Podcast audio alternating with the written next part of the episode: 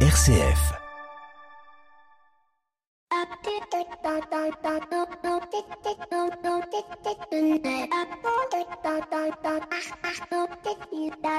Bonjour à toutes et à tous. Cet été, j'ai passé mes vacances au Portugal et ce qui m'a particulièrement interpellé, ce sont les festivités autour du 15 août. Chaque ville, chaque village que nous traversions était animé par des concerts, des processions de la Vierge Marie, des feux d'artifice, de la musique populaire.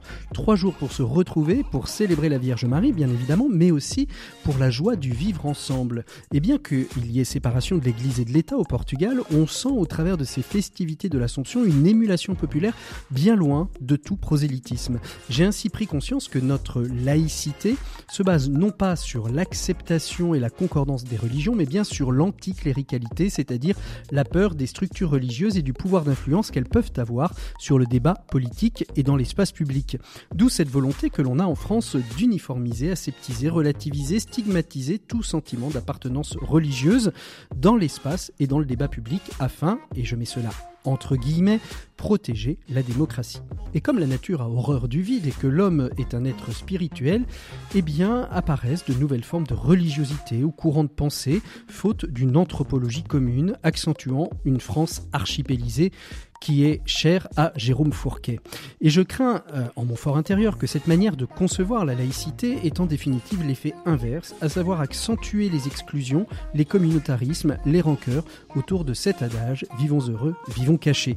Bref, ce que je retiens de ces vacances, c'est que si un pays accepte son identité et accepte une part d'expression publique des religions, alors il n'y a pas de place pour le prosélytisme, il n'y a pas de place pour le populisme, il n'y a pas de place pour le fondamentalisme car chacun est pleinement reconnu en tant que ce qu'il est et permet de découvrir l'autre en tant qu'autre. On lève les peurs, on entre dans le dialogue. Et pour illustrer cela, je vous invite à aller regarder l'audacieux projet initié par Jean-Marc Sémoulin, Vivre ensemble au Muro, qui a pour vocation de transformer une ville plus connue pour sa délinquance que pour sa richesse culturelle. Et vous savez quoi? Ça marche.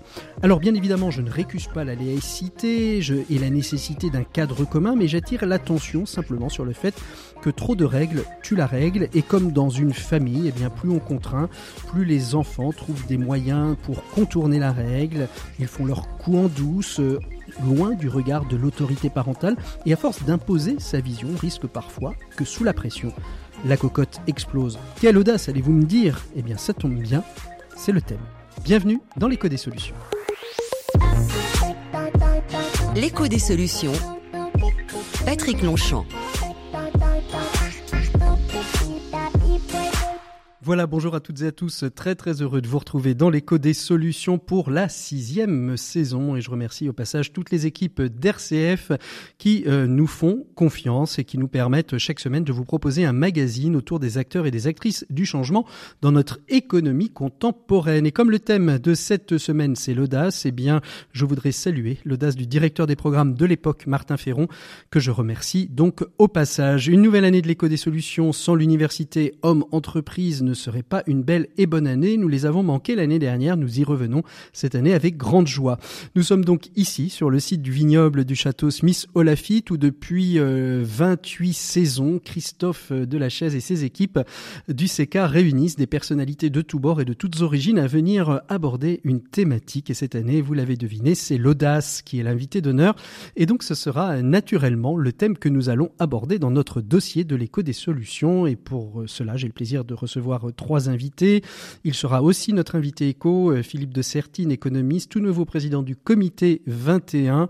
Il sera et vous serez euh, avec nous euh, donc dans l'invité éco. Avec vous, on verra justement quels sont les défis économiques que la France a à relever en cette rentrée. Et puis trois autres partenaires de jeu avec avec moi cette ce matin, ce midi dans l'écho des solutions. Marine Barnerias, auteure, documentariste, productrice et autrice du film Rosie qui euh, raconte euh, sa cohabitation, euh, son adoption de la maladie de la sclérose en plaques qu'elle a baptisée Rosie. Et puis Marie-Amélie Le Fur, euh, présidente du Comité paralympique français et coprésidente des Jeux olympiques et paralympiques 2024, et Emery Jacquilla, que nous connaissons bien, qui est déjà intervenu dans l'écho des solutions, PDG de la CAMIF. Avec tous nos invités, nous allons aborder euh, cette question de l'audace. On retrouvera aussi euh, Maxime Dupont qui nous revient avec une chronique toute nouvelle qui s'agit, qui s'appelle, pardon, Max Déco. Comment l'actualité résonne pour Maxime Dupont, c'est ce qu'on verra dans cette toute nouvelle chronique juste avant les 7 minutes pour changer le monde à la fin de cette émission. Mais on commence tout de suite avec notre invité écho de cette semaine. Il s'agit de Philippe de Sertine. L'invité écho, Patrick Longchamp. Et on retrouve notre invité écho de cette semaine, le premier invité écho euh, de, de l'année. On est avec Philippe de Sertine depuis euh, les universités hommes entreprises du CK organisées comme tous les ans depuis 27 temps euh, à Smith Olafite sur ce vignoble reconnu, goûté et apprécié. Philippe de Sertine, bonjour. Bonjour. Merci beaucoup euh, d'être euh, d'être avec nous aujourd'hui. On va évoquer avec vous d'abord dans, dans, dans l'invité éco en tant qu'économiste, vous êtes vous êtes souvent invité pour disserter, pour nous exposer l'actualité économique. Comment comment se présente cette rentrée économique qui est sous le signe de, de l'inflation, de la hausse des matières premières, des problématiques de recrutement aussi pour les entreprises. Et puis on va le voir à la rentrée, certainement aussi des conflits sociaux. Comment on peut regarder, euh, j'ai envie de dire, d'une vision, avec une vision peut-être assez positive, euh, cette hmm. année économique euh, qui, commence? Donc, être positif n'empêche pas d'être lucide. Alors, juste d'ailleurs au passage, hein, je vous dis, je suis de Bordeaux, parce que vous avez dit, ah c'est à Bordeaux, et moi je suis bordelais. mais à Bordeaux, comme à Paris, comme à New York ou comme à Pékin, on a actuellement effectivement une vision de l'économie qui est une vision plutôt, euh, on va dire, euh, non pas pessimiste, mais lucidement non optimiste, hein, on va dire. Nous sommes dans une situation effectivement qui est une situation compliquée, dans laquelle nous avons de l'inflation, de l'inflation qui est de plus en plus forte et les informations que nous avons d'un jour à l'autre montrent que même les projections, on va dire, les plus réalistes sont dépassées par les taux d'inflation, que ce soit aux États-Unis ou que ce soit en Europe. Euh, donc ça veut dire quoi? Ça veut dire problème de pouvoir d'achat. Et donc ça explique effectivement les risques de tension sociale que nous allons avoir à, la rentrée. Euh, nous voyons très bien, euh, au cas où nous aurions besoin de vérifier cette réalité historique et économique que l'inflation crée de la tension sociale très forte, que c'est bien ce qui est en train de se produire en Angleterre, par exemple, où l'inflation est plus forte que dans le reste de l'Europe. Et on voit actuellement à quel point cette question du pouvoir d'achat est absolument cruciale dans une société comme la société française, euh, comme l'ensemble de la société européenne, où nous avons évidemment une inégalité importante de la population, une partie de la population mmh. très significative euh, est considérée comme pauvre. On parle de 9 millions de pauvres en France. Ça veut dire qu'évidemment la question du pouvoir d'achat est, c'est, vitale. C'est quasiment un, une, un citoyen sur cinq hein, qui est considéré comme pauvre. Hein. Exactement. Et lorsqu'on est en train de regarder l'inflation, c'est-à-dire la perte de valeur de la monnaie, ça veut dire que le peu d'épargne que vous avez se dévalue aussi. Et donc ça veut dire aussi. Ah, il y a quelques signes d'espérance quand même dans tout ça. Euh, non, mais je crois que là, toujours pareil, hein, on doit être très clair par rapport à ce qui se produit parce que euh, il va falloir gérer. Hein, c'est ni la question d'être optimiste ou pessimiste, c'est la question qu'il va falloir gérer.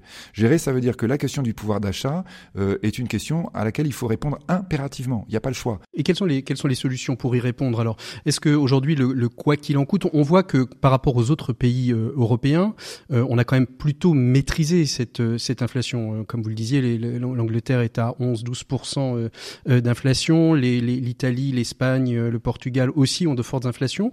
Nous, il y a eu des politiques gouvernementales qui ont euh, bien travaillé entre guillemets pour euh, la contraindre. Est-ce qu'à un moment donné, la soupape va pas sauter et on va se retrouver avec une inflation qui va passer de de, de 7 où on est aujourd'hui à à 20 en quelques mois? Ou est-ce que c'est plutôt des bonnes, des bonnes mesures aujourd'hui? Alors, soyons très clairs. Le problème de la France euh, est que la France est un pays endetté et que par conséquent, la France euh, est particulièrement sensible à la hausse des taux. Et donc, mmh. lorsqu'on va parler, entre guillemets, des bonnes nouvelles, ce sont des bonnes nouvelles très relatives, c'est-à-dire que pour lutter contre l'inflation, il faut faire monter les taux d'intérêt, ce que font les grandes banques centrales, de façon notamment à ce que l'épargne ne soit pas complètement détruite par le phénomène inflationniste. Alors c'est pas spécifiquement parce que on veut défendre l'épargne ou l'épargner en tant que tel, mais c'est que l'épargne est la clé de l'investissement. Euh, or, il faut absolument que nous poursuivions l'investissement et même que ce financement augmente, si on va au-delà de le court terme, parce que notamment la question du dérèglement climatique va nous obliger à inventer un nouveau modèle qui va nécessiter énormément d'investissements. Justement, dérèglement climatique et économie euh, euh, sont, intimement, sont intimement liés selon vous? C'est vraiment nos manières d'être, de fonctionner, d'être, de, de consommer qui aujourd'hui impactent sur le climat? Euh, absolument, je pense que lorsque l'on parle dérèglement climatique, en fait, on parle d'un système économique qui est inadapté à une planète de 8 milliards d'humains. Euh, et lorsqu'on dit il est inadapté, ça veut dire effectivement que euh, si nous allons tous vers une consommation à l'occidentale, on voit que la planète qui est déjà euh, complètement exsangue, eh bien, ne pourra pas tenir. Donc par conséquent, ça veut dire quoi? Et là, pour le coup, vous voyez, c'est ni optimiste ni pessimiste, mais c'est d'ailleurs plutôt optimiste en disant donc il n'y a pas le choix, il faut changer de modèle économique. Donc il faut aller vers une, une, une, forme de décroissance, comme on dit aujourd'hui? Non, non, je crois pas. Et ça, c'est vraiment un point très important, c'est que la décroissance, c'est pas un mot audible par les pays pauvres. Les pays pauvres, et quand on dit pays pauvres, j'ai pris cet exemple dans l'université Homme Entreprise que vous évoquiez ce matin, où je, je parlais. Euh, euh, les pays pauvres, c'est simple, c'est les pays qui ont l'espérance de vie la plus faible. Hein. Là, on n'est pas avec des questions économiques, on est des choses que perçoivent les humains. Euh, la décroissance est inaudible par des pays. Je évoquais l'exemple du Nigeria parce que c'est le pays le plus peuplé d'Afrique, un pays qui produit beaucoup d'énergie fossile. 52 ans d'espérance de vie, 82 ans en France, 30 ans, un écart de génération. Donc le modèle nouveau doit d'abord proposer aussi euh, une croissance réelle économique, c'est-à-dire au sens une augmentation de l'espérance de vie des pays pauvres. Mmh. Ça, c'est incontournable. C'est quelque chose par lequel on doit commencer la réflexion. Mais ça veut dire effectivement que la croissance d'avant n'est pas la croissance qui vient vers nous. Nous devons inventer un nouveau modèle de croissance très forte parce que les pauvres sont très nombreux dans le monde, et donc on va avoir un modèle de croissance très forte qui doit fonder, être fondé sur un développement durable. Est-ce que dans le monde économique que, que, l'on côtoie aujourd'hui, il va y avoir une sorte de, de querelle des anciens et des modernes entre l'ancien modèle économique de, de, notre, de notre génération et ces jeunes aujourd'hui qui arrivent dans un modèle économique, un modèle entrepreneurial euh, complètement, euh, complètement différent, complètement, euh, comme, on, comme on dit aujourd'hui, disruptif. Est-ce qu'on va pas avoir une querelle des anciens et des modernes? Alors on peut avoir, on a une querelle des anciens et des modernes qui n'est pas forcément uniquement générationnelle d'ailleurs. Hein. On peut avoir des jeunes qui, en en réalité euh, sont conservateurs, hein, c'est-à-dire veulent conserver au fond le modèle d'avant, hein, ou euh, à l'inverse, on peut avoir des personnes plus âgées qui sont très très disruptives, notamment dans les investissements et dans la façon dont mmh. ils vont penser le modèle économique différent. Mais il est vrai évidemment que la jeune génération se sent plus concernée par le dérèglement climatique et par la manière dont elle va le vivre pendant tout le long de sa vie. Donc, euh, euh, je pense que là, effectivement, nous avons euh, une sorte de, de, difficulté qui est assez classique dans les grands moments de rupture économique et technologique. Hein. C'est quelque chose dans l'histoire qu'on a déjà rencontré, mais la seule différence peut-être avec les grandes révolutions que nous avons connues, c'est que nous n'avons pas le temps. Donc là, quand vous dites est-ce qu'il est qu'il va y avoir, ma réponse est non, parce qu'on n'a pas le temps.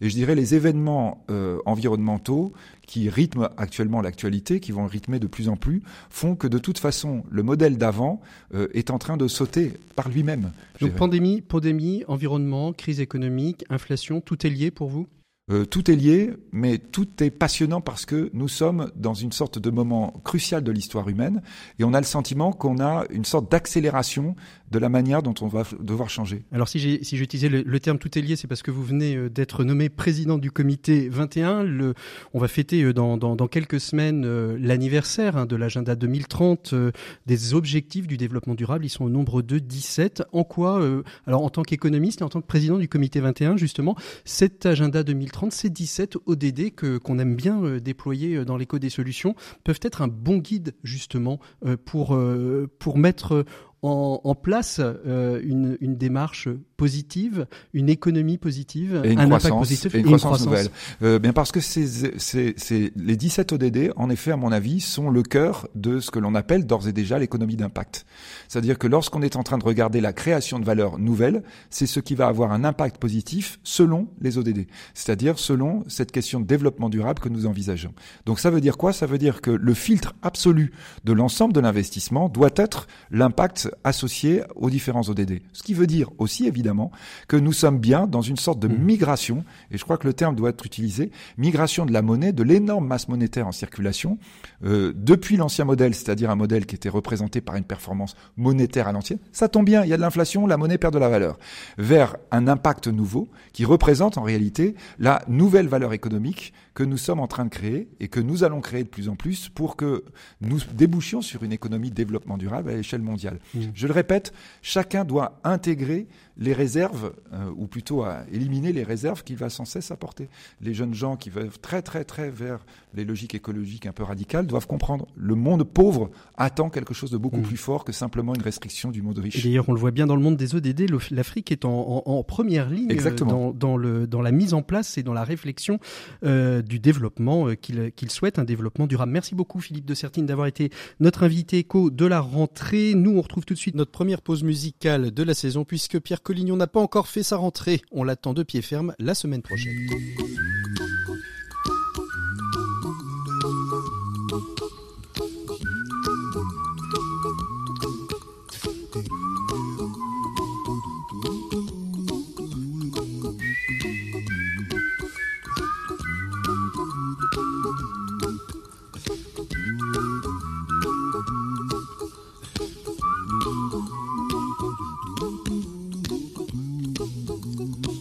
A little song I wrote. You might want to sing it note for note. Don't worry. Be happy. In every life we have some trouble. But when you worry, you make it double. Don't worry. Be happy. Don't worry. Be happy now.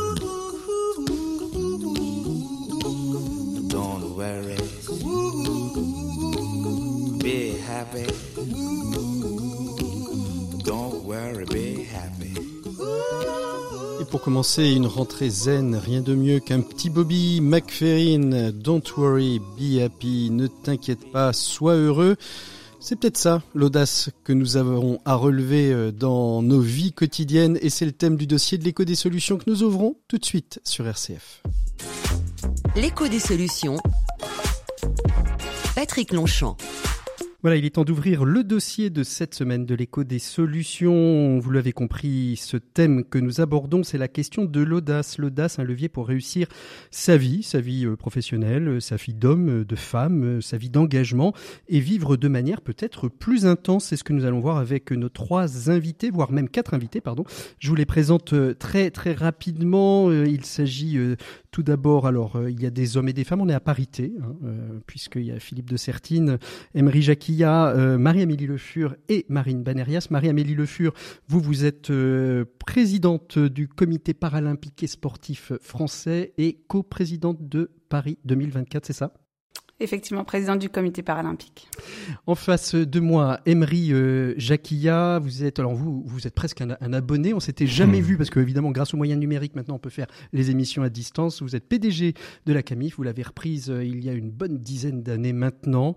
Euh, c'est un fleuron du Made in France. On l'avait évoqué pendant la campagne des présidentielles. Bonjour Emery. Bonjour. Je suis également président de la communauté des entreprises à mission. La classe. oui, ça c'est encore plus classique. Ça c'est la classe. Cofondé en 2018. Et vous venez de l'entendre, elle est juste euh, à ma gauche. Il s'agit euh, de Marine Barnerias, euh, autrice réalisatrice du film Rosie, qui a fait un peu sensation l'hiver dernier à, sa sortie, qui raconte son défi personnel pour aller cohabiter apprivoiser euh, la maladie? Sensation, je sais pas, c'est peut-être un mot un peu fort. On a entendu beaucoup parler. En tout non, mais euh, mais en tout cas, ce qui est intéressant, c'est d'être avec une belle table comme ça et de pouvoir parler d'audace aujourd'hui. Exactement, on va ce parler. va faire du bien à tout le monde. On va parler, on va parler d'audace euh, aujourd'hui. On va on va commencer aussi avec vous, Philippe de Sertine, que que je salue. Bonjour. On va commencer avec vous parce que vous devez vous vous devez vous devez vous libérer, vous devez vous libérer. Vous avez quelques obligations.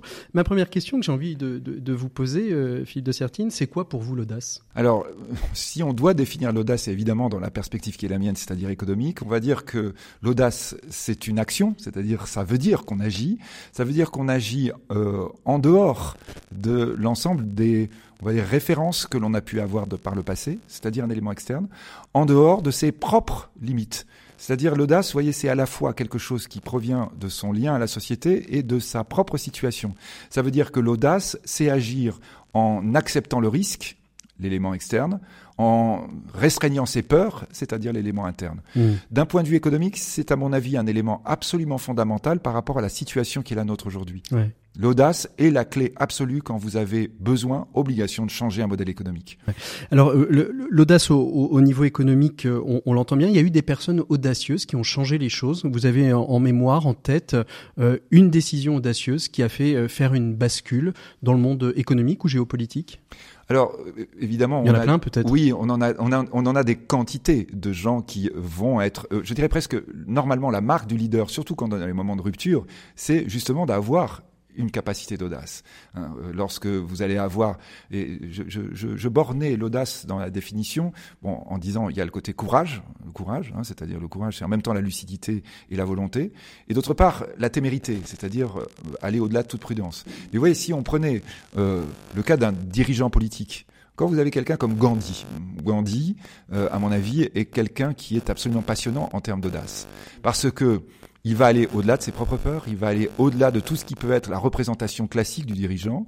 Euh, et pourtant, il va savoir ne pas aller trop loin. C'est-à-dire que il va, malgré tout, je dirais, faire tellement bouger les choses que les choses vont vraiment changer, son peuple va vraiment se libérer, son pays va vraiment se constituer, mais qu'il n'ira pas jusqu'à l'explosion. Hmm. Donc je crois que, par exemple, si on prend un exemple historique, Gandhi, pour moi, serait un très, très, très, bel exemple de l'audace au sens vraiment de la définition presque Quelle différence pour vous faites entre audace et risque je crois que l'audace intègre le risque. Bien sûr, l'audace, ce que je disais tout à l'heure, c'est l'acceptation du risque. Mhm. Et le risque, c'est très clair, c'est la notion d'échec. Hein, donc l'audace signifie qu'on accepte l'échec. Et je dirais que lorsque l'on n'est pas audacieux, souvent justement c'est que l'on est conformiste, que l'on veut rester dans un confort, ce qui va être notre logique pratiquement à tous les humains. Les humains ont plutôt tendance à privilégier le confort. On préfère rester dans quelque chose que l'on connaît. Euh, le rôle du dirigeant, le rôle du leader, c'est justement dépasser cela et de dire je vais prendre le risque, mais je vais prendre le risque aussi de l'échec. Et l'échec, ça veut dire quoi? Ça veut dire évidemment que je veux être considéré comme le responsable de l'échec. Mmh. Et donc je pense que le risque, c'est le fait qu'à un moment donné, j'accepte le fait que, en effet, je pourrais être considéré comme responsable de ce qui n'a pas marché. Pourquoi faut-il être audacieux finalement? Et est-ce qu'aujourd'hui, vous considérez que nos politiques euh, sont suffisamment audacieux? Donc pourquoi faut-il être audacieux? Euh, Je crois que c'est peut-être pas utile tout le temps. Ouais. Dans les moments de grande rupture, c'est absolument indispensable. Quand vous êtes dans un moment où finalement tout roule, et nous sortons d'une période où en fait il n'y avait plus l'immense innovation technologique qui a été les révolutions industrielles ou celles que nous allons connaître, dans lequel le monde était à peu près figé, était à peu près défini. À la limite, on peut se permettre de ne pas être audacieux. On va dire celui qui est dans le confort peut très bien gérer. Quand vous êtes dans la rupture, c'est indispensable. La notion justement de sortir, euh, en, anglais on dit out of the box, d'être out of the box est indispensable puisque si vous restez dedans, vous êtes dans l'impasse. Est-ce que le politique est euh, audacieux On va dire par définition non. Parce que par définition, le rôle du politique, la première chose qu'on apprenait à feu l'ENA, c'est la continuité de l'État. Mon but, c'est assurer la continuité de l'État, ce qui est une mission extrêmement importante. Et donc, par définition, la continuité est quelque chose qui suppose un certain conformisme. Donc, ça veut dire effectivement quand le politique, c'est pour ça que j'ai utilisé le terme de Gandhi, parce que pour moi, c'est extrêmement rare qu'un politique accepte d'être audacieux à ce point.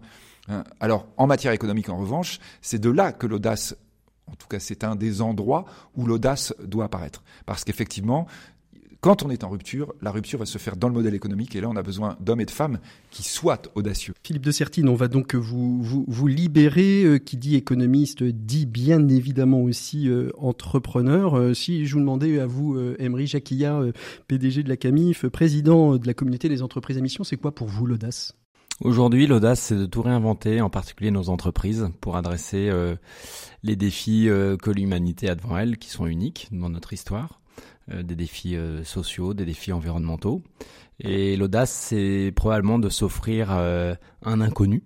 Et non pas de s'offrir à un inconnu ou à une inconnue, mais s'offrir un inconnu, c'est déjà prendre en main son, son destin. J'aime bien la phrase de, de René Char qui dit impose ta chance, serre ton bonheur, va vers ton risque. Ben c'est un peu ça forcer l'audace. Pour vous, Marine, l'audace, euh, c'est quoi? Quelle définition vous lui donneriez à l'audace? Je pense que ce qui est assez intéressant, c'est qu'on peut piocher un peu la définition chez chacun d'entre nous. On peut poser cette question à n'importe qui, il aura un peu une définition différente. J'ai envie de piocher le mot d'Emery quand il parle de se réinventer. Je trouve que l'audace, on peut parler d'audace à partir de moments où on parle de quelque chose qu'on ne contrôle pas. Mmh. Et de ne pas contrôler les choses, c'est le propre de la vie. Il y a un milliard de choses qu'on contrôle pas. Et donc, il va y avoir un milliard de définitions d'audace différentes. Ce que je trouve intéressant, c'est de se dire que être audacieux, c'est pas forcément de faire de grandes choses. C'est pas forcément de révolutionner des choses. C'est de se dire comment, à notre petite échelle, chacun comme nous sommes, on peut le matin, dire un je t'aime à sa femme, mhm. le soir, euh, augmenter peut-être un salarié qui a bien travaillé, avoir l'audace de faire des choses qu'on n'a pas l'habitude de dire ou de faire. Et ça, à notre échelle, dans notre quotidien, on a plein de petites audaces qu'on doit faire et qu'on doit mettre en place. C'est-à-dire pour vous, euh, Marine, l'audace, c'est de prendre le, le contre-pied de ce vers quoi on nous attendrait? En fait, je pense que de faire des grandes définitions parfois de concepts, ça nous empêche de les faire et de les rendre un petit peu plus accessibles nous permet après d'avoir des projets encore plus audacieux. Mhm. Mais pour commencer à côtoyer l'audace, commençons déjà à sortir de notre toute petite zone de confort dans notre quotidien.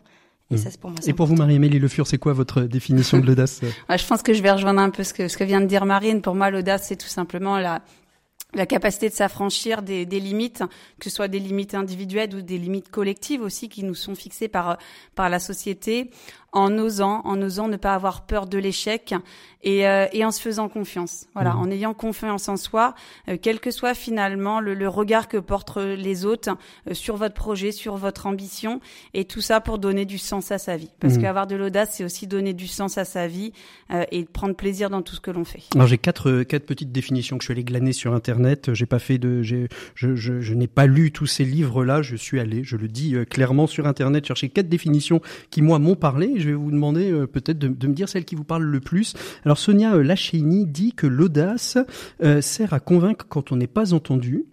Jean-Napoléon Vernier dit En politique, un excès d'audace ou de folie font de l'homme un héros ou un martyr. Philippe Bredenbach considère que l'audace calculée dans un coup à jouer sur une combinaison d'un plan défini est l'une des qualités majeures d'un joueur d'échecs. Et enfin, Gilles Lamère, lui, considère que l'inconscience a parfois des audaces que la sagesse n'a pas de pouvoir de réprimer. Laquelle vous plaît le plus les uns et les autres? Qui commence? Alors, Marine. je veux bien commencer si vous voulez. Et pourquoi, bien sûr? Déjà, ce que je trouve intéressant, c'est qu'il y a un point commun aux quatre définitions.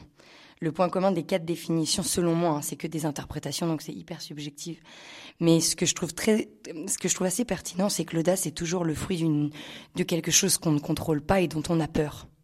Et les quatre ont défini l'audace comme comme une sorte de solution à quelque chose qu'on ne contrôle pas. Mmh. Et donc j'en ai pas une que, que je préfère parce qu'elles sont très singulières. Je pense qu'elles représentent leur vie. Elles représentent la vie de chacun. Et donc ça serait intéressant, ceux qui nous écoutent, de se dire, dans votre propre vie, quelle serait la définition de la chose qui vous fait le plus peur, qui vous angoisse le plus, que vous pensez impensable? Et d'en trouver justement la définition par rapport à quelque chose que vous êtes clairement en train de vivre. Mhm.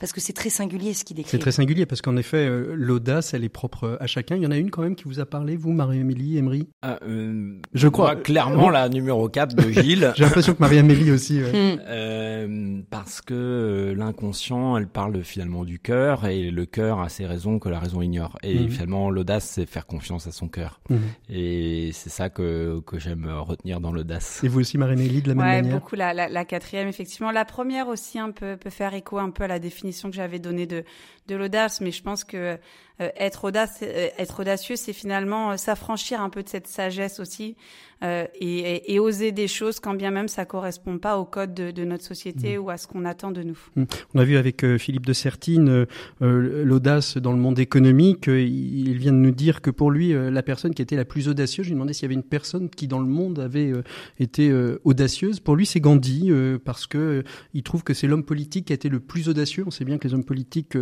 voilà, sont toujours peut-être un petit peu plus frileux, il y a toujours euh, à la fois euh, les élections à venir, il y a l'opinion publique, donc l'audace n'est peut-être pas le propre du politique, et pour lui, euh, Gandhi est peut-être celui qui incarne l'homme politique le plus audacieux. Euh, Emery dans, dans, le monde économique qui, qui va hyper vite, il, y a, il y a quelques semaines, quelques mois, on était à se poser la question, on était dans le plein emploi, on était plutôt dans un, un taux de, de croissance, pas encore à deux chiffres, mais enfin c'était quand même mieux que les 1,5 ou 2% qu'on avait habituellement. Et là, on a un taux d'inflation, une croissance qui baisse. Est-ce que le, le, rapport au temps court limite la capacité à être audacieux dans le monde économique et dans le monde entrepreneurial? Absolument. Et il faut réinscrire l'entreprise dans le temps long. Il y a urgence à réinscrire l'entreprise dans le temps long parce que c'est que dans le temps long qu'on peut changer de modèle et changer de modèle ça se fait pas du jour au lendemain. Après l'entreprise a toujours vécu des situations qui étaient complexes euh, où il y avait de l'incertitude, c'est euh, le propre de l'humain que de s'adapter à, ça. Mais je crois qu'aujourd'hui l'entreprise doit porter un projet, un projet de société parce que il faut euh, faire en sorte que notre économie soit soutenable au niveau social, au niveau environnemental et que les entreprises ont un rôle majeur à jouer. Mmh. Et, et donc l'audace ça va être de transformer nos entreprises pour transformer la société. C'est quoi aujourd'hui euh, pour, pour la CAMIF les, les, les, grandes audaces à prendre, les défis, euh, j'ai envie de dire, euh, qui sont à relever? Alors il y a les défis, j'ai envie de dire, structurels liés à l'inflation, manque de matières premières, au manque aussi parfois de, de main-d'œuvre. Hmm. Et puis il y a aussi les, les défis stratégiques, c'est-à-dire on va vers où, pourquoi, comment, grâce à votre raison d'être et le fait d'être aussi entreprise à mission. Hmm. Bah, en fait, notre, notre mission, c'est ce qui nous guide, c'est notre boussole. Et je crois qu'aujourd'hui, dans la crise, on a besoin d'une boussole justement. Et euh, finalement, le, le choix d'avoir mis au cœur du projet euh, l'impact positif sur la consommation responsable, sur la production locale, c'est ça qui doit nous guider. Et on a encore du chemin à faire, hein, même si quand en 2017 on fait le boycott du Black Friday, qu'on ferme le site, euh, c'était quand même très audacieux, on peut dire, fermer complètement le site pour le meilleur jour de, de l'année. Mais on peut aller encore plus loin. L'année dernière, on a renoncé à tous les produits qu'on achetait encore en dehors d'Europe, qui représentaient 7,4% de notre offre. Aujourd'hui, on est 100% en Europe et 77% en France.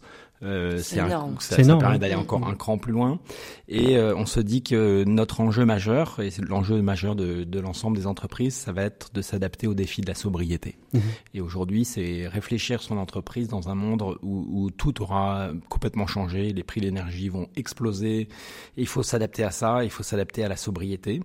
Et donc adapter nos modèles économiques, notre propre offre, notre proposition de valeur à la sobriété. En ce moment, là, on est en train de, de travailler pour sortir d'ici la fin de l'année un nouveau service de location, par exemple, mm. de meubles pour euh, les location de meubles. Comme, euh, comme aujourd'hui, on loue, on loue une voiture. Euh. Oui, enfin pour les jeunes parents qui ont bébé qui arrive, l'enfant qui grandit, la chambre ado, la chambre junior, enfin bref, puis même la chambre étudiant, hein, bah, plutôt que d'acheter. Et puis ensuite, c'est un peu la galère pour savoir. C'est ce qu'on appelle l'économie. Alors je sais pas si on la, de, de, la fonctionnalité. exactement. Et, et, du coup là, finalement, au lieu de, de faire davantage produire plus de meubles, bah, on va en faire produire un seul qu'on va faire euh, utiliser plusieurs fois. Mhm. Et là, on est vraiment dans l'économie de la sobriété. C'est un nouveau modèle à inventer.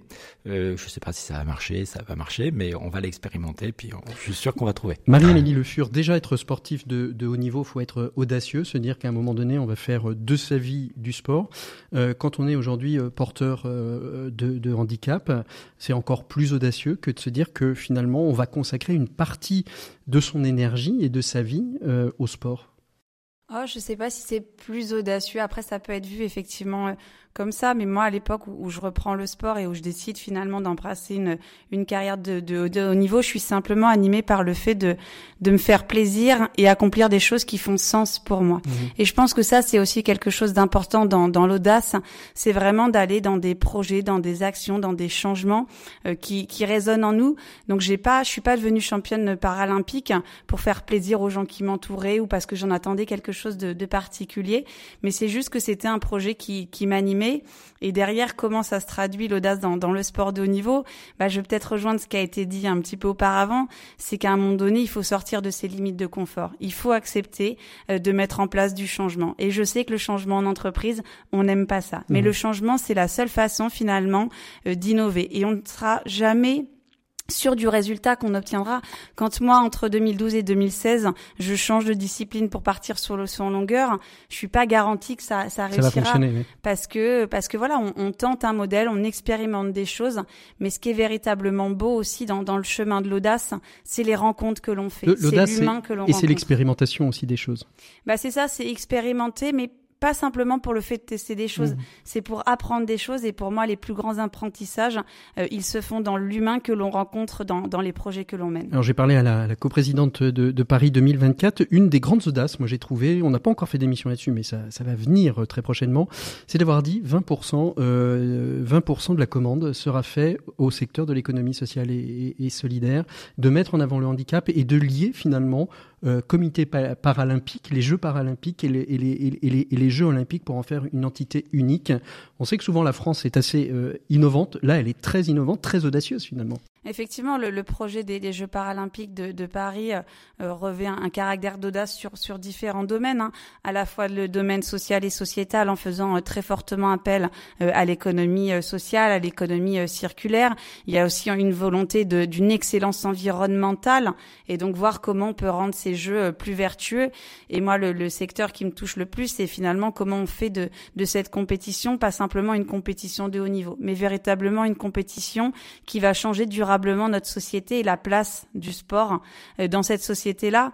Et c'est pas le sport pour le sport, c'est le sport pour ses vertus, le sport pour ses valeurs. Et quand on parle de sport pour une personne en situation de handicap, c'est pas encore une évidence. Mmh, mmh. Et pour autant, le sport, c'est la capacité de démontrer la compétence et les capacités de la personne en situation de handicap.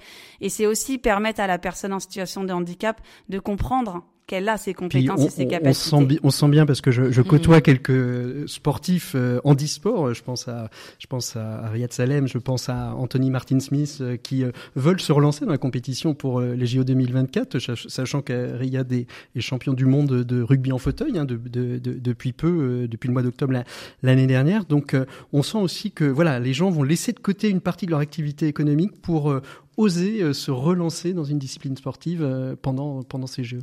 Ouais, c'est un, un, véritable challenge. Après, je pense que c'est aussi une volonté euh, d'émulation personnelle parce que vivre les Jeux euh, à, Paris, chez soi, avec son public, c'est juste extraordinaire. Mais là où, où Riyad est vraiment très fort, c'est que euh, il, fait un sport social et sociétal, c'est-à-dire qu'il le fait pour s'amuser parce qu'il aime ça, mais aussi parce qu'il a envie durablement de changer la mm. condition de vie des personnes en situation de handicap en France. Oui, oui absolument. Marine, euh, on parlait d'audace, de, de, peur. Euh, pour, pour vous, euh, quand vous avez décidé, on en, on en, reparlera dans les 7 minutes pour changer le monde, mais quand vous décidez de, de partir à l'autre bout de la Terre, vous, vous d'abord, vous considérez que vous êtes audacieuse par rapport à l'annonce de la maladie que vous avez eue, ou est-ce que, ou est-ce que c'est quelque chose qui c'est finalement, euh, je, le, disais dans une des, citations, finalement il y a cette forme d'inconscience qui vous dit allez, on y va puis on verra bien ce qui se passe. Hum, alors déjà, euh, si je peux me permettre, je vais ah, vraiment répondre à cette question. Mais je, je, je, je, n'y dérogerai pas. Je vous en prie, Marie, allez-y. Qui énormément en les écoutant. En fait, en entendant Marie-Amélie, en entendant Emery, c'est Emery, c'est ça Emery, Emery, en entendant Emery. Je trouve ça très intéressant parce qu'en fait, quand tu parles de, de se réinventer, on doit se réinventer. L'économie doit se réinventer. On va réinventer un modèle de consommation. On doit réinventer des idées euh, dans le monde du, du monde du sport, tout simplement pour essayer de mélanger et de mettre les valeurs humaines au cœur de tout, en fait. Et ce que je trouve intéressant, et c'est vraiment une question que j'ai envie de vous poser, c'est de me dire, face à toutes ces réinventions de systèmes économiques, écologiques, culturels, etc., vous allez forcément être face à des critiques, forcément être face à des murs, forcément être face à des gens qui vont vous dire, mais non, mais c'est pas possible, c'est trop compliqué. Et j'ai envie de comprendre. On toujours fait comme ça. les gens qui parlent d'audace, là, nous, on est tous les trois, on parle d'audace, c'est très bien. Mais souvent, quand tu une idée, il y a souvent des obstacles qui arrivent et j'ai envie de savoir, vous, comment vous faites pour pour passer ces obstacles-là, ça m'intéresserait énormément de savoir, de, de, comprendre. En fait, je rebondissais juste ce que vous avez dit. Peut-être de, de j'avais envie de comprendre. Emery, parce que vous, finalement, en reprenant la Camif, vous reprenez une entreprise, j'ai envie de dire euh, à papa. Euh, excusez-moi l'expression, mais le, le, catalogue papier. Euh, vous le disiez dans une conférence récemment, euh, avec il n'y a pas d'open space, c'est chacun son bureau, chacun son petit son petit endroit. Bref, c'est c'est compliqué. Donc finalement, vous êtes obligé de lever des leviers pour dire on va faire autre chose. Ah bah, on est vraiment obligé de tout réinventer. Et euh, objectivement, c'était. Et comment on embarque surtout, euh, Objectivement, c'était impossible en fait. Euh, mais je ne le savais pas. Mm. C'est ce que dit Mark Twain. Hein. Mm. C'était impossible. voilà, ils l'ont fait. Et du coup, je pense que l'important, c'est d'avoir une vision et de savoir la partager. Euh, une vision de ce qu'on veut faire, de là où on veut aller. On sait que ça va être un, bah, une épreuve, quelque chose de très très difficile, mais c'est passionnant. ça fait sens. Je pense que le, la place du sens est, est essentielle. Et la, la raison d'être de l'entreprise, ça n'est rien d'autre qu'une raison d'être ensemble. On est ensemble, on se mobilise pour un projet qui est excitant, qui où on se dit ouais, il y a quelque chose à faire, réinventer cette marque. Euh, Camif, c'était euh, une marque qui fait partie du patrimoine des marques françaises depuis 47. Euh, moi, j'étais hyper fier de pouvoir relancer la Camif, mais de la réinventer entièrement parce qu'on n'allait pas refaire un catalogue papier. Il fallait revoir le modèle sur internet et puis on n'allait pas faire comme tous les autres acteurs de la grande distribution. Donc le choix du made in France, de la qualité, du durable, ça s'est fait dès 2009. À un moment où personne ne parlait de made in France, c'était très ringard même. Il n'y avait pas le ministre qui portait la marinière, il n'y avait pas le style français, il n'y avait pas tout ça. Et euh, du coup, je crois que ce qui permet d'embarquer euh, les équipes, et c'est essentiel, si on n'embarque pas les équipes. C'était surtout pas la manière d'embarquer, mais face aux contraintes, parce que je pense que de faire des choses et d'avoir l'audace de faire des choses, on est toujours face à des contraintes. Et dans votre univers, vous, entrepreneurial, de dirigeant d'entreprise, de PDG, de président, de tout ce qu'on peut dire, de toi en tant que présidente, euh, bah de, de, tout ce qui t'attend aux Jeux paralympiques 2024, comment vous vous faites face à la critique de vos opinions? Mais moi, je m'en fous complètement. ok. Marie-Amélie, pareil. Non, je, je, suis assez d'accord. Moi, j'ai trouvé une co-animatrice, j'adore. non, non, non, c'était juste une question que j'avais dans mon cœur, c'est tout. Mais c'est très bien, que j'ai posé, c'est tout comme ça. Et je vais répondre évidemment à la question sur la peur. Non, mais après, pour rejoindre ce que, ce que disait Emery, bien évidemment, quand tu, tu révolutionnes comme ça un modèle, au début, tu as de l'opposition, tu as, de, as des critiques, mais derrière, quand tu arrives en fait à porter le sens de ce que tu fais, bah, tu plus tout seul aussi à porter son projet. Et c'est vraiment cette dynamique des alliés qui, eux, derrière, vont pouvoir aussi finalement bah déjà te conforter toi dans le choix que tu as fait et puis finalement venir avec toi affronter ces, critiques. Puis bah, à un moment donné, faut aussi les laisser de côté parce que parce que bah, tu ne peux pas avancer effectivement sans, sans changer un, un modèle et, et, la critique est plutôt saine. C'est la fameuse technique des, des ambassadeurs, c'est-à-dire euh, si on a convaincu des gens, euh, la critique n'arrivera pas jusqu'à nous parce qu'il y a des gens qui, qui, auront déjà répondu à la critique avant même que ça. Que, que après, ça après c'est vrai que souvent l'audace fait peur et donc on, on, peut avoir beaucoup de freins. Très bien. Et on euh... fait la transition sur ma question. Euh, et, et, on peut avoir aussi des détracteurs. Quand on a lancé l'idée de faire des, nos entretiens annuels sous forme de balade le long de la Sèvre, parce que moi ça me gonflait d'être entre quatre murs euh, face à face. Je comprends, je comprends. Euh, moi, moi j'ai eu des détracteurs. Je leur ai dit, bah, écoutez, vous n'êtes pas d'accord avec ça parce que vous pensez que c'est trop sérieux et que je ça vous offre les pas une balade. euh, euh, je vous offre une balade et puis si ça marche pas et si vous trouvez pas que c'est bien, bah, on, on, on reviendra entre quatre murs. Puis finalement, c'était formidable. On est côte à côte, on est en pleine nature, on marche, on peut marquer des pauses, des silences, c'est génial. Mmh. Donc, on peut lever les freins en, en, en disant, bah, c'est une expérimentation et en adressant ceux qui ont le plus peur euh, et en expérimentant avec ceux qui ont le plus peur. Alors, mmh. l'inconscience, la peur. La petite parenthèse, euh, désolé, capitaine. Mais c'est pas grave. Euh, non, non, mais ça m'intéressait d'avoir leur avis. Et non, mais par rapport à la peur, déjà, euh, évidemment, quand on a 21 ans, qu'on est diagnostiqué d'une sclérose en plaques, on ne sait pas ce qui nous attend.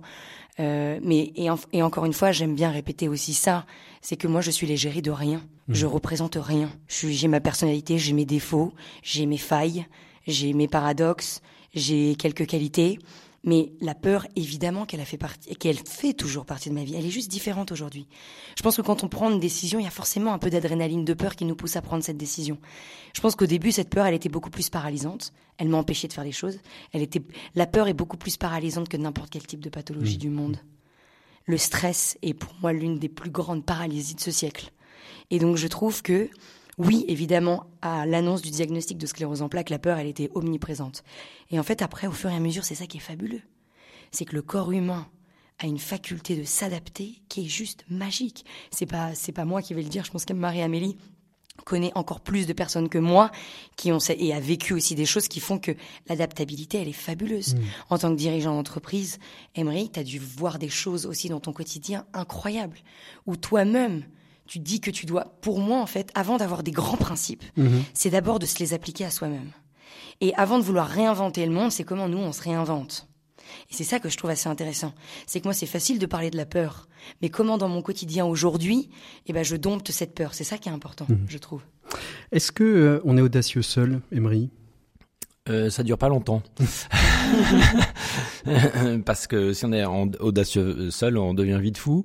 Et, puis l'enjeu, c'est que l'audace, elle transforme, elle, emporte l'adhésion euh, d'un plus grand nombre pour qu'on puisse faire des belles choses, des choses grandes. Donc si on est ambitieux et, audacieux tout seul, on va pas très loin, mais avec tout le monde, on, on peut faire des choses incroyables. Alors le principe des émissions de radio, c'est qu'elles arrivent souvent à leur terme trop rapidement, euh, ma dernière question à chacun d'entre vous. En définitive, pourquoi faut-il être audacieux? Marie-Amélie Le Fur. Pour être heureux. Voilà, parce que sans réinterrogation, sans réinventation, sans se réinventer, on a peut-être une vie facile euh, dans ses limites de confort, mais est-on véritablement heureux? A-t-on véritablement euh, atteint tous les rêves euh, auxquels on avait pensé? Pour vous, Emery? Pour rester vivant parce que l'audace mmh. maintient en vie et que aujourd'hui, pour rester vivant, il faut changer nos modèles. Donc, il faut être spécialement audacieux. Et pour vous, Marine? Bah, pour se connecter à sa vulnérabilité. Je trouve que la plus grande de mes peurs, c'est de perdre cette vulnérabilité et de penser que je suis au-dessus des choses. Et je pense que de se connecter à sa vulnérabilité, c'est ce qui nous permet de prendre les bonnes décisions. Merci à tous les quatre pour votre audace d'avoir répondu à mes questions durant ces 25 minutes de notre dossier. Premier dossier de l'écho des solutions que nous enregistrons, je le rappelle, depuis euh, le merveilleux site de Smith Olafitte en plein cœur euh, du vignoble bordelais au travers euh, de l'invitation qui nous a été faite par Christophe Dechaise et ses équipes du CK au cœur des universités hommes entreprises. Nous, on se retrouve tout de suite, Marine Barnerias, pour les 7 minutes pour changer le monde. On va parler de Rosie, mais je vous propose de redécouvrir Maxime Dupont pour sa toute nouvelle chronique après Open Space et après avoir chroniqué la vie de bureau. Eh bien, Maxime Dupont va chroniquer l'actualité éco. Ça s'appelle un Max Déco. Eh oui, on aurait pu faire plus original. Max Déco. On retrouve tout de suite Maxime Dupont pour sa première chronique de l'année dans l'éco des solutions. On se retrouve tout de suite après Marine. Avec plaisir. Maxime Dupont. Et qui dit rentrée dit nouveauté, la nouveauté de cette année, eh bien c'est Maxime Dupont, pas Maxime en lui-même, mais l'objet de sa chronique. On a parlé de la vie au bureau pendant un certain nombre d'années. Aujourd'hui, on va parler avec Maxime Dupont dans un max déco d'un décodage de l'actualité économique du moment. Bonjour Maxime. Bonjour Patrick, je suis ravi de vous retrouver pour cette nouvelle saison, cette nouvelle chronique donc, et je vous souhaite une bonne rentrée. Eh bien écoutez, merci beaucoup. Alors qui dit rentrée dit question, qui dit question dans votre chronique, c'est des questions économiques. Comment se profile-t-elle cette rentrée économique? Maxime? Eh bien un titre de roman suffit à la caractériser, cette rentrée. Bonjour tristesse. L'été s'en est allé, mais avec lui ni la guerre en Ukraine, ni les menaces sur notre planète et notre économie, ni un certain nombre de perspectives bien sombres. Alors les seules choses bien évidemment qui se sont euh, en allées euh, à l'appel, ce sont les milliers et les milliers d'hectares de forêt. On pourrait dresser, euh, Maxime, un, inventaire et un triste inventaire. Hein. Oui, petit inventaire de tout ce qui ne va pas en ce moment. Accrochez votre ceinture. On commence bien sûr avec la crise de l'énergie et la multiplication par 12 de son prix depuis l'an passé les menaces macroéconomiques que ces prix font peser, ainsi que la perspective nécessaire un jour ou l'autre pour les finances publiques de reposer ce bouclier tarifaire qui protège les entreprises et les ménages. Pour combien de temps encore? On ne le sait pas. Ajoutons sur le chapitre énergie les difficultés d'approvisionnement qui mènent tout droit à la nécessité de choix forcément drastiques. On enchaîne avec, et cela est bien sûr lié, l'inflation. Le scénario optimiste d'un pic d'inflation passager est maintenant écarté. Les prix de l'alimentation, mais pas seulement, continuent à augmenter. Les conséquences sociales de ces pertes de pouvoir d'achat sont déjà visibles. Puis pour euh, compléter l'ensemble, l'urgence climatique, ici et ailleurs, urgence qui semble être devenue pour beaucoup une réalité cet été à la faveur de la multiplication d'événements dont on sait, hélas, qu'il faudra bientôt cesser de les considérer comme extrêmes. Alors que faut-il euh, penser de tout cela, Maxime? Eh bien, je crois qu'en fait, ce qui est le plus triste et le plus grave, c'est que devant l'accumulation de ces contraintes, on pourrait penser que nous avons devant nous une opportunité formidable de réfléchir ensemble à des solutions collectives, ambitieuses, alimentées par un dialogue nourri entre les citoyens, les entreprises, le politique et la société civile, et qu'en fait, il n'en est rien. Car s'il est une abondance dont on ne manque pas du tout, c'est bien celle alimentée par la logorée des chaînes d'information continue et des fils de tweets qui ne supportent ni nuance ni contradiction. C'est donc celle du conflit, de l'invective, de la caricature et de la surenchère. Il a souvent été des moments critiques dans l'histoire où faire corps permettait de nous élever. La situation actuelle ne doit pas être jugée suffisamment critique pour qu'il en soit de même aujourd'hui. Bon, une petite note d'optimisme dans tout ça, Maxime, s'il vous plaît. Ah bah oui, oui, une très bonne nouvelle, le Covid a disparu. enfin, je crois, hein, puisque plus personne n'en parle. Non? Non, non on, parle, on parle plus de la variole du singe en ce moment. Bref, merci beaucoup. On se retrouve la semaine prochaine pour une prochaine chronique. Un max déco, c'est avec vous à retrouver euh, chaque semaine, bien évidemment, sur nos antennes, mais aussi en podcast. Maxime, merci beaucoup. Bonne continuation à vous et à la semaine prochaine. Au revoir, Patrick. Et nous, on continue tout de suite avec notre invité des 7 minutes pour changer le monde je vous l'ai présentée. Elle a été présente dans notre dossier. Il s'agit de Marine Barnerias et on va parler de son film Rosie. 7 minutes pour changer le monde. L'écho des solutions. Voilà, première 7 minutes pour changer le monde de, de cette sixième saison de l'écho des solutions. Je suis donc avec Marine Barnerias et avec sa grande, je sais pas si c'est sa grande copine, Rosie. Vous allez bien toutes les deux? On va au top. Vous allez au top. C'est un peu bizarre d'appeler ça une copine. Ça reste quand même une, maladie qui est arrivée dans ma vie à 21 ans. C'est une coloc avec qui on cohabite plutôt pas mal. Je lui ai donné un petit nom, c'est pas parce que je personnifie les trucs qui sont un peu plus chiants dans la vie de tous les jours, mais je trouvais que c'était peut-être plus élégant de vivre avec euh, Rosie que sclérose en plaques. Alors ce qui est, ce qui est très intéressant dans, Rosie, et vous le disiez, euh, vous le disiez vous-même, il y, a, le mot rose, euh, puisqu'en sclérose, il y, a le, il y a le mot rose. Et vous êtes parti à travers trois pays pourquoi déjà? Qu'est-ce que, quelle, quelle, était cette envie? C'était vous vouliez fuir la maladie, vous vouliez vous prouver quelque chose à vous-même, vous vouliez témoigner de quelque chose auprès euh, de la communauté des, malades de la sclérose en plaques? Pourquoi vous êtes parti? Alors aucun des trois.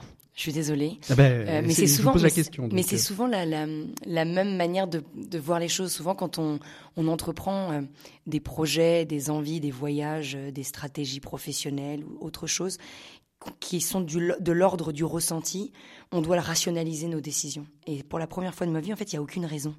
Ce choix-là est complètement... Il n'y a pas de raison. Si je prends cette décision-là et que je la décortique vis-à-vis de ce que je devais faire, ça n'a aucun sens. Mhm. On me dit que j'ai une maladie qui cause le plus de handicap après les accidentés de la route. On me donne un traitement. On me dit que dans deux mois, j'ai des taches partout dans le cerveau que je vais finir en fauteuil roulant. Euh, on me donne un milliard de rendez-vous neurologiques que je dois, que je dois prendre. Et là, en un mois, je dis à ma famille, je veux partir. Donc c'est pas, pas rationnel cette décision. Mais j'ai la sensation que quand on fait des choses parfois qui sont bonnes pour nous, il n'y a pas beaucoup de raisons. Et c'est ça que je trouve intéressant. C'est de pas avoir peur de s'éloigner un peu parfois de, de notre raison, de se connecter à ce qu'on a au fond de nos tripes et de se dire, OK, si je ressens ça, ça veut dire qu'il y a quelque chose que je dois expérimenter. Et je trouve que chaque expérience elle est toujours, elle est, elle, c'est toujours, il y a toujours quelque chose de beaucoup plus profond derrière juste une simple envie d'aller partir à l'autre bout du monde. Mais ce, voyage, vous ne l'avez pas fait sans le construire, parce que vous, vous, choisissez euh, de manière euh, euh concrète, volontaire, avec un désir, les trois pays dans lesquels vous allez aller. Eh bien, je pense que je vais te décevoir une seconde fois parce que c'est le projet que j'ai construit le plus rapidement de toute ma vie. C'est-à-dire qu'habituellement, les projets, les choses que je fais professionnellement ou même, même des vacances, même des week-ends, j'aime bien les organiser, j'aime bien un peu savoir ce qu'on va faire. Pour la première fois, là, mais ça a été des évidences. ça a été une espèce d'évidence. Birmanie, Mongolie, ça a été une évidence. Ça a été une évidence où je me suis dit, il faut que je, en fait, il faut que je ressente mon corps. Mmh. Je suis en train de perdre les sensations de mon corps. Il faut que j'aille le ressentir. Donc il faut que j'aille marcher parce que je sais que faire ça. Voilà. Donc j'avais pas forcément un choix immense. J'étais pas une grande athlète et j'étais pas forcément une grande grande sportive non plus. Donc marcher ça me suffisait. Pour ça, l'Europe, je voulais être loin de toutes les personnes que je connaissais. Je voulais pas être en Europe. Les États-Unis, ça me paraissait immense. Marcher en Chine ou en Asie, je me disais bon bah je sais pas trop. Et je voulais un petit pays. L'Australie étant trop grande, j'ai bifurqué sur la Nouvelle-Zélande. Et je me suis dit, c'est un pays dans lequel je vais pouvoir marcher du nord au sud, je vais pouvoir porter ma tente et je vais pouvoir être seule. Ça, c'était la première décision. Ça s'est fait en même pas je sais pas, quelques minutes, quoi. Ensuite, l'esprit est arrivé en me disant, mes idées, elles partent dans tous les sens, je sais même plus comment je m'appelle. Et je sais même plus ce que je dois faire. C'était même pas une question de je vais aller écouter mon esprit. Non, non, non, non. Non, pas du tout. C'était juste j'ai besoin de canaliser cette boîte crânienne qui n'arrive pas à se calmer. Et donc je me suis dit qu'est-ce que c'est que le silence? On a plein de définitions aussi chez nous du mmh. silence. On pouvait très, je peux très bien rester en France pour découvrir ce mot, mais j'avais besoin de partir découvrir peut-être aussi une autre culture. Au début, c'était l'Inde. Je la sentais trop grande. Je me suis dit, je suis incapable de partir dans ce pays. Et donc, j'ai bifurqué sur la Birmanie, qui était le pays voisin qui me paraissait le plus authentique. Et la Mongolie, ça arrivait comme une évidence.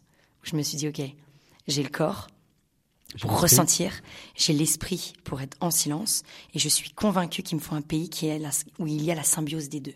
Et l'immensité des steppes a été une évidence. T'es sur ton cheval. Il y a le côté sportif, et il y a cette espèce d'immensité silencieuse que tu ne peux pas contrôler qui me disait ok c'est bon c'est ça j'ai mon projet et donc j'avais mon projet. Corps, âme, esprit, c'est les, les, les, trois finalement les, les trois piliers. Euh, corps, trois, esprit, âme. Corps, esprit, âme, pardon. C'est les trois piliers euh, de, de, de, de, ce, de ce documentaire hein, que, que vous avez réalisé, euh, Rosie. Finalement, vous, vous euh, la sclérose en plaques, Rosie et vous, vous vous êtes adoptés et je, vous, je parlais de Rose parce que en, en voyant votre documentaire il y a, il y a quelques jours. Ah, vous l'avez vu, c'est cool. mais je l'ai vu, bien évidemment. Je, vous faites bien votre travail. Je fais bien mon travail. il, y a quel, il y a une image qui m'est venue, c'est celle du petit prince et de sa rose. Ah, c'est drôle.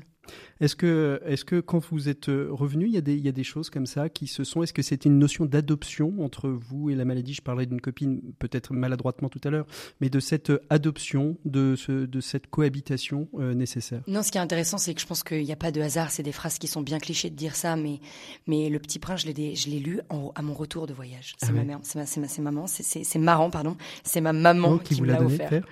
Qui me l'a offert en me disant ça m'a fait penser à ça. Et en fait, je pense que on, parlait d'audace tout à l'heure ensemble. Mm. Et, je trouve que dans la vie, il nous arrive des choses extrêmement compliquées parfois, qu'on contrôle pas, qui nous arrivent à nous, qui nous arrivent sur, parfois à nos enfants, ou à nos parents, ou à nos amis, ou à nos collègues. Parfois, on n'en est pas, on n'est on pas forcément concerné directement. Et ce que je trouve très intéressant, c'est ça, c'est la magie de la vie. C'est de se dire que la vie, elle est magique. Elle est magique parce qu'en fait, sans ça, elle a beaucoup moins de saveur. Et que là, on est dans une chronique, je crois, c'est pour changer le monde. Moi, je ne vais pas changer le monde avec mes dix doigts. Par contre, de pouvoir rêver son monde, de rêver le monde dans lequel on a envie d'être, mm. d'entreprendre des choses pour être dans une société dans laquelle on, a envie de construire.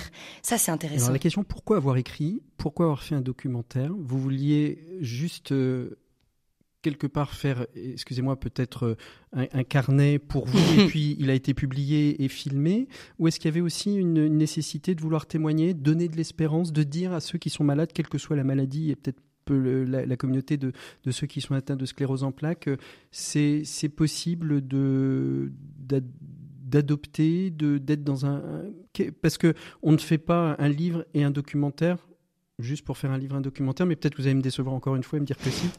je sais pas, bingo, 203 Non, je rigole. Non, mais je, pense en fait que paradoxalement, j'aimerais beaucoup être cette personne. Et j'aimerais beaucoup avoir euh, euh, le, ce côté altruiste de dire, punaise, j'ai fait ça pour aider. Je pense qu'inconsciemment, après, c'était hmm. le cas. Au début, pas du tout. Au début, c'était une, une sorte de survie. C'était une le sorte voyage, pas le, voyage. Après le fait de bien compris. Après le fait d'écrire ce livre, qui n'était pas du tout une idée. Moi, je sais pas écrire. Je suis pas du tout écrivain. Je n'ai jamais écrit de ma vie, et donc je ne savais pas écrire. Mais je l'ai écrit pour moi ce livre. C'est-à-dire que je me suis pas rendu compte que j'écrivais un livre quand j'écrivais ce bouquin. Je l'ai vraiment. C'était vraiment mes tripes. C'était mon cœur. C'était ce que je ressentais. Et donc je voulais juste pas tricher. Ce livre-là en a découlé euh, un film, mais c'était pas du tout une idée pour moi. Mhm. C'est-à-dire mhm. que jamais de la vie, je suis partie en me disant que je voulais faire, un, film. Jamais. Et je suis partie avec un petit téléphone qui me permettait au début d'être connectée au monde que je connaissais. Mhm. Et donc, je parlais beaucoup avec ce petit téléphone, ça paraît un peu schizophrénique de dire ça, mais c'était un peu mon outil, quoi. Je captais très peu, j'avais très peu de moyens de communication, et c'était ma manière de communiquer et de verbaliser des peurs que j'avais. Et en fait, de ça, je suis revenue avec quelques images de, mon voyage, qui sont pas du tout des images énormes pour faire un long métrage. Mmh. Et on m'a proposé d'en faire un film. Je me suis dit, jamais j'en ferai un film fiction, je vais faire un documentaire. Et au début, je me suis dit, je vais repartir avec des belles caméras, mmh. avec des belles choses. Pour faire quelque chose. Pour faire quelque chose. Et en fait, quand on a visionné ces images avec mon producteur, mon coproducteur, on s'est dit, OK, notre défi, ça va être de faire avec ces images-là. Mhm. Et donc, c'est on a un peu envie de vomir quand on regarde le film parce que on c'est flou, c'est net, c'est flou, c'est net, mais c'est sincère. Et je pense que. C'est vrai, je, le confirme. Et je pense que, voilà, l'objectif, c'était pas du tout d'en faire. Là, maintenant, c'est une partie de ma vie. Mhm. Cette histoire, elle est. Je on n'identifie pas une personne à sa maladie, à ce qu'il a fait, à ce qu'il est divorcé, donc maintenant il est divorcé, c'est écrit sur sa tête. Que ça, vous a amené à témoigner auprès de malades? Est-ce qu'on est venu vous chercher pour ça ou, ou pas du tout? Au contraire, ça a plutôt euh, été euh, ouvert sur un, public beaucoup plus large En fait, le message m'a complètement dépassé. C'est ça. Moi, j'ai pas du tout cherché à en parler comme ça. Le message m'a dépassé parce que je pense que j'avais vraiment un, truc très fort en moi que j'avais envie de, de, transmettre, mais pas par rapport à la vie des autres. Mmh. Je me permettrai jamais de dire à quiconque il faut que tu fasses comme ci ou il faut que tu penses comme ça. Par contre, je pense qu'on fait, on donne de l'énergie pas pour rien on a de l'énergie, on est convaincu qu'il faut réinventer le monde, euh, peut-être parce qu'on a vécu des choses qui sont fortes et qu'on veut pas reproduire des choses. Peut-être qu'aujourd'hui, on monte des concepts, on monte euh, des associations, on dirige des organismes, on dirige des, des entreprises pour des convictions. Et on a ces convictions parce qu'on a vécu des choses. Mmh. Et donc, il faut pas avoir peur de vivre des choses dures, parce que parfois, elles nous font faire des choses exceptionnelles. Merci beaucoup, Marine Barnerias, d'avoir été notre invitée des 7 minutes pour changer le monde. Nous, on se retrouve la semaine prochaine pour une prochaine émission de l'école des solutions. Notre invité sera euh, Bertrand Badré. On va parler finances responsables. Euh, c'est voilà, c'est un peu la suite logique euh, de l'audace. Ex-président de la Banque mondiale, il a réorienté son activité vers des fonds d'investissement responsables et durables. On verra comment en fait aujourd'hui on peut sauver le monde grâce à des fonds d'investissement. Je trouve que c'est plutôt euh, intéressant et intelligent. Merci à vous toutes et à vous tous. On se retrouve en podcast sur toutes les plateformes et sur rcf.fr. Passez un très très bon week-end à notre écoute. À très bientôt. Au revoir.